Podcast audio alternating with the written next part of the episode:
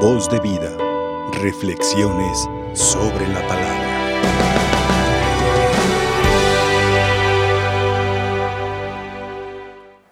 Purifíquense de todas sus iniquidades, renueve su corazón y su espíritu. Yo pienso que esta frase de la aclamación o la antífona antes del Evangelio sintetiza muy bien la idea que el Señor quiere otorgarnos para esta jornada que estamos viviendo del martes de la segunda semana de la cuaresma.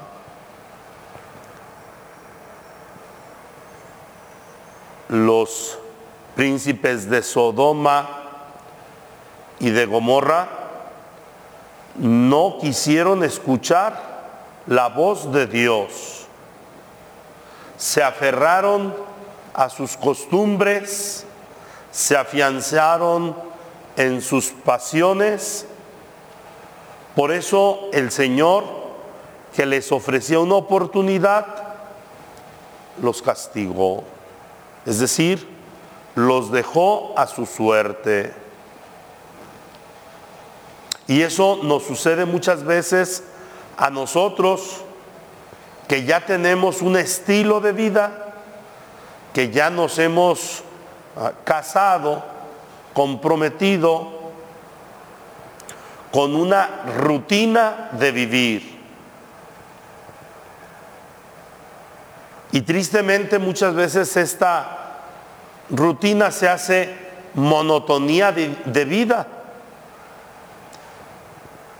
de vida, de vida que no es muy grata a los ojos de Dios. Por eso el Señor Jesús nos invita a adentrarnos con Él en esta cuaresma a su desierto. Nos invita a guardar silencio para hacer una introspección ya saqué la palabra dominguera, introspección. ¿Qué quiere decir eso?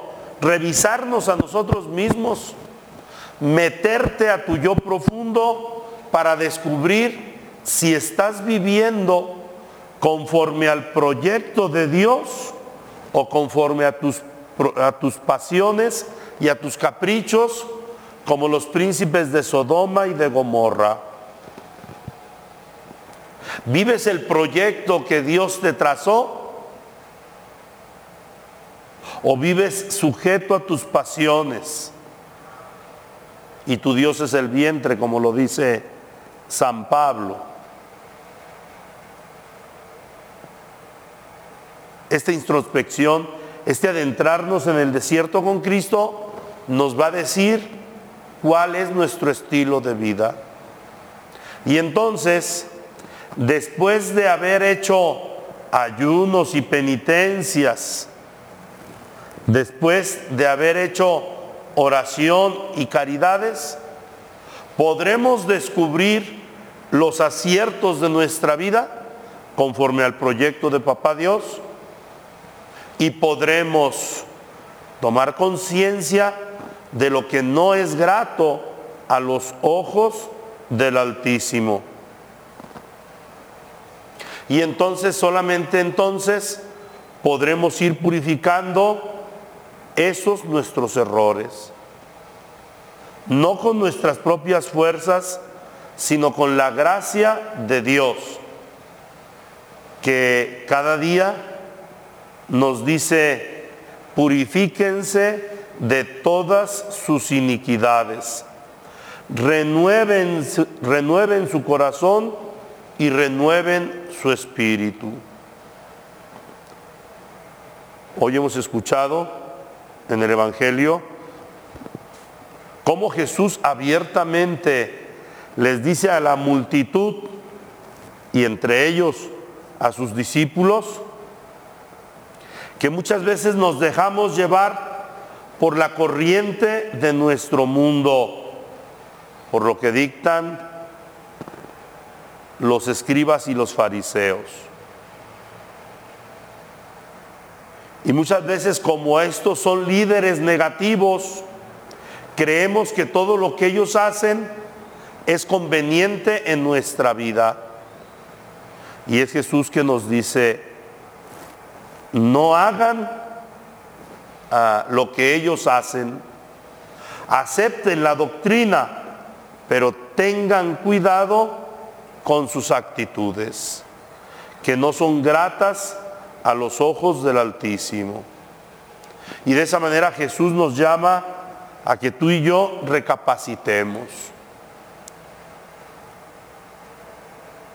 Por lo tanto, podríamos concluir con la frase del Salmo 49 del día de hoy.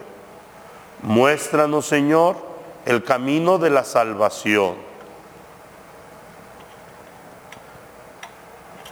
Este domingo hemos contemplado a Jesús con su divinidad, a un Jesús transfigurado, a un Jesús que nos muestra que el camino de la salvación se sigue por el camino al Calvario. Cuando Jesús mencionó esto, sus discípulos no entendieron o no quisieron entender, porque no era lo que ellos se imaginaban. Ellos tenían la idea de un un mesianismo militar, popular. Jesús daba, comer, daba de comer a los pobres con cinco panes, dos pescados. Jesús curaba a los enfermos, más aún, hasta los demonios con su palabra eran expulsados. Era el Mesías que ellos estaban aguardando. La multitud lo sigue, se apiñaban en torno a él. Líder. Y cuando Jesús, antes de subir al monte, para transfigurarse. Cuando iban subiendo a Jerusalén, les dice, el Hijo del Hombre va a ser eh, negado, entregado, traicionado, humillado y crucificado, y al tercer día resucitará. Eso les enturbió sus planes. No era lo que ellos querían, pero sin embargo Jesús les estaba mostrando el camino de la salvación. Y por eso fue necesario que Jesús tomara a Pedro, a Santiago y a Juan, líderes entre los apóstoles, para que ellos entendieran, no solamente por boca de Jesús, sino que allá en lo alto del monte, donde se experimenta la soledad, pero la presencia de Dios, que ahí entendieran que eso que Él les dijo, en realidad era el mesianismo que se había anunciado desde antiguo por boca de la ley y de los profetas. Y cuando contemplaron a Moisés y a Elías, platicando con Jesús. Y yo les apuesto que no estaban platicando chistes, ni chismes. Estaban hablando de lo que le esperaba a Jesús allá en Jerusalén. Entonces, hasta entonces, los apóstoles pudieron contemplar lo maravilloso del proyecto de Dios. La redención la salvación viene por el camino de la humillación y de la crucifixión. Y eso todavía nos cuesta a muchos de nosotros entenderlo, que somos hedonistas y sensualistas, y que hemos desechado la palabra sufrimiento, dolor, enfermedad y muerte de nuestro vocabulario. No queremos saber nada de eso. Y sin embargo, la pasión es el camino de la salvación, de la redención. Por eso, urge que hagamos esa oración que cantábamos con el Salmo 49. Muéstranos, Señor, el camino de la salvación. María Santísima es la mujer de la resiliencia, es la mujer del sufrimiento, del dolor. Y en todo esto no vio una desdicha ni una maldición. No. María es la mujer que sabe asumir todas estas pruebas como retos, como retos de los que sale victoriosa. Un reto, ir a Belén a empadronarse, llegó victoriosa. Un reto, huir a Egipto porque quieren matar al niño y salió victoriosa un reto. Tu hijo está loco y fue a buscarlo y encontró que era falso. Salió victoriosa. Y por eso en el Magnificat nos dice, yo soy la mujer sufriente, dolorosa, ay de mí. No, no. Dichosa me llamarán todas las generaciones. ¿Por qué? Porque ella bien comprendió que el camino de la salvación está lleno de abrojos, de pruebas, de dificultades, pero ella experimentó que el Señor nunca le abandonaba, le fortalecía, le entusiasmaba.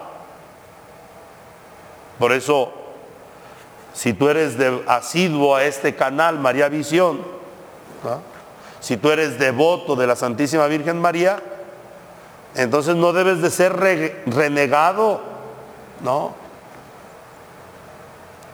No debes de ser renegado ni deprimido, ¿verdad?